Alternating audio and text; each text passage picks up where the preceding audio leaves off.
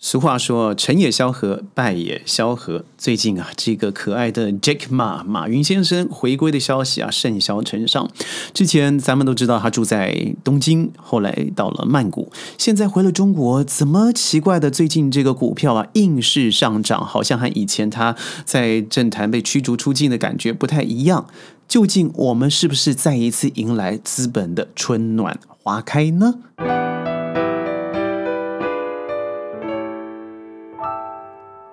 欢迎各位加入今天的宣讲会，我是轩。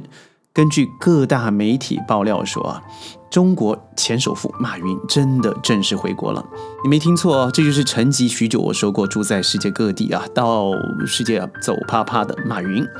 他回来了以后呢，回到了中国的资本舞台，你会发现这整个资本界那真的是沸腾啊！你看看股票应声上涨，都是阿里概念股，就是因为这样子迎风暴涨之后，很多人就说：“哎呀，有什么大不了的呢？他不过就是这样上上下下回国的一个小老头嘛。”但您可不知道啊！我觉得马云，不论您怎么看他，他对于雅虎也好，或者是后来的阿里也好，或者是甚至对于呃蚂蚁金服的上市也好，从二零一五年到二零一八年整整四年里头，全球近八成的独角兽企业都产生在中国和美国。换句话说，就是四年之内呢，全世界所诞生最重要的独角兽企业，就是来自于这两个国家。当年中国的互联网真的引领全世界的一系列技术革命。不要说你说现在的 mobile 怎么样了，或是那时候 hello 对不对？很多人在共享单车，那个时候共享系列所造成现在的，譬如说 Grab 也好，Uber 也好，这都是从那个时候二零一五年开始延续下来的。而美国现在下载的前三名的 apps，你知道来自于哪里吗？还是来自于咱们中国。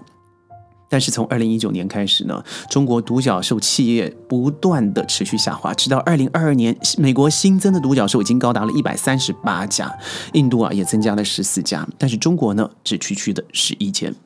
更别说今年以来，美国独角兽的企业都开始推出那个超级强的，会取代百分之十七，有人说百分之七十，我觉得有点夸张了，那就是 Chat GPT。说到这个东西，也是我最近朋友们一直疯狂的传给我，就是 AI 取代人类的这个讯息。呃，我想特别批级来说，如果你担心你真的会被 AI 取代的话，是的。你真的要开始担心哦，有些部分已经开始被取代了。譬如说，嗯，轩有个很好的朋友，他是一个眼科医生，他告诉我说：“轩，虽然我坦白说真是家财万贯哦，嗯，但是我觉得未来这样子延续下去的可能不太继续了，不太容易容易继续了，因为真的，我现在买过来几千万的这个机器的确昂贵，但是有百分之九十七以上，九十七以上。”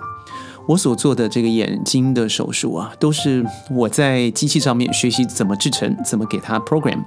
就像是一个电脑工程师一样，给他指令，给他数字，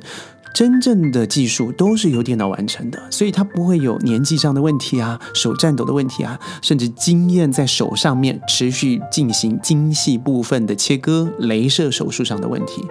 所以他说，我就是第一个不是被 AI 而已，是被整个电脑工业给取代的一份工作，这是真的。所以现在美国流行的 ChatGPT 已经是第四页的工业，呃，第四次的工业革命了。反观最近，好像咱们中国没有什么一个很大可以说出口的一个事情，这为什么呢？我觉得和过去几年的一些管制是有关系的。当然，这个复杂的原因啊，我们未后未来再提。但是咱们。如今的民营企业，坦白说，真的是蛮慌的，包含轩身旁的一些朋友。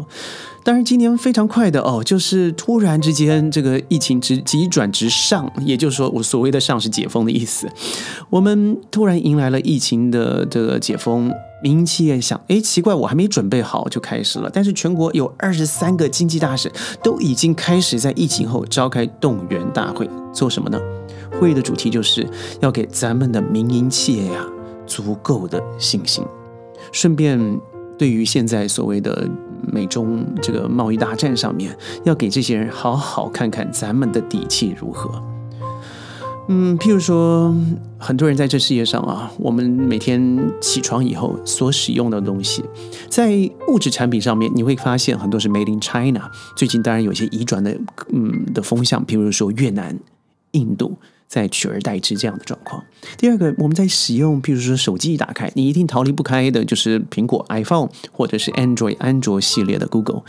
你看到网络上的 YouTube 油管，或者 Facebook，或是其他的，你常常会用到的 Amazon，会用到的这个，甚至硬体上面、软体上面都会用到的甲骨文啊、微软啊，这些都是来自于美国的大企业。什么意思呢？那也就是说，这些美国企业只要躺在那里睡觉，这个白花花的银子啊就自动进库了。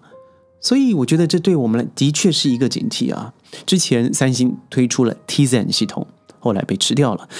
当他推出的时候，轩呢在我的节目或是我的课程上头，我一直宣传的是真的要支持，不论它好与坏，那是因为我们一定要有做合纵平衡的可能。所以后来华为推出了自己的 Harmony 系统的时候，这个我也觉得非常的支持。不但自己也真的身体力行，在国外买了呃没有 Google 内建的这个 Harmony 系统，我要华为手机以外，我真的非常期待华为相当有可能是在介于 iPhone 或者是 Google 谷歌以外啊，另外一个更让我们可以选择的手机系统。为什么呢？就是不能让这些美国独角兽们继续独下去了。所以很多的企业人在开呃召开会议的时候，直接啊在厂厂商上面公布了自己个人的号码，叫在场的所有企业家。把他的号码记下来，你可以直达天听，直接跟我说你需要什么，让我知道彼此之间互相支持、互通有无，这样子才有可能啊！彼此知道中国几十个大臣都已经发发下了军令状，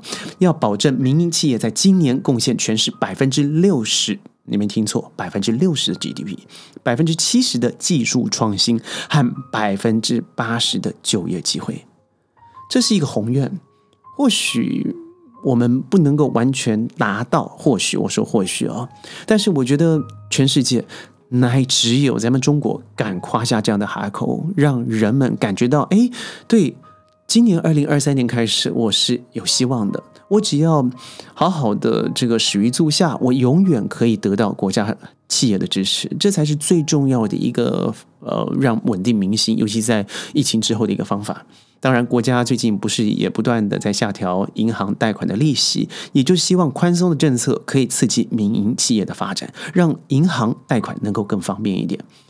总而言之呢，我认为现在啊，嗯，咱们中国大陆的经济已经达到了一个复苏的关键时刻了。这个时刻呢，民营企业又是一个中国经济复复复苏里头最重要的关键的一环。所以你看呢，这个历史的年轮是一直滚滚向前不停的。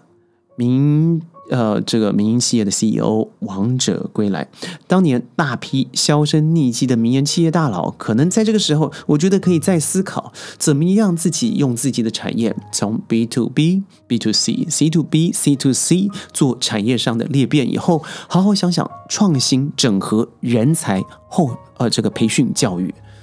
我觉得这是一个重要的未来趋势了，同时也是一个非常。嗯，象征意味非常重的一个事情，就是咱们中国已经不再需要在世界上面真的只是嗯听着美国老大哥他做什么，他说什么，我们就说什么，不是这个样子萧规曹随的。看看最近的电动车好了，咱们以前说的都是 Tesla。但事实上，在 Tesla 之前，轩在内地呢已经开过电车，只是那时候真的不是非常的稳定，同时电池续航在组装品质上面的确可以让人觉得指指点点。但现在看看比亚迪。Otto Three，O T T O Three，你说啊，它内装好怪，好像一个在海洋生物里头一样的生物。对，轩为了表达支持呢，轩也订购了一台，马上就要到货了。虽然坦白说，我不是非常喜欢的内装，但是我觉得它在各项的创新，在电池的安全技术和续航之下，我觉得它真的是可圈可点的。比亚迪已经超过 Tesla 成为全世界最大的电动车车厂，虽然毛利低，而且只有七七分之一左右，但是我相信比亚迪这样子的方式，才真正的能够扎入所有人的心坎里头。想想当年真正赚钱的是 Toyota，并不是 B N W 或 Mercedes，那个时间就马上就要到来了。随着 B Y D 它本身在世界的扎扎工，我觉得可以看到一个什么呢？就是咱们不需要美国带风向，我们只要立定脚跟。愿意朴实而扎实的去做好每一件科学研究、市场规划，还有民族的底气，我相信咱们真的未来在二零二三、二零二四、二零二五，在世界上面绝对有领先的话语权，而且咱们的民族底气会越旺越深。宣讲会，咱们下次见，拜拜。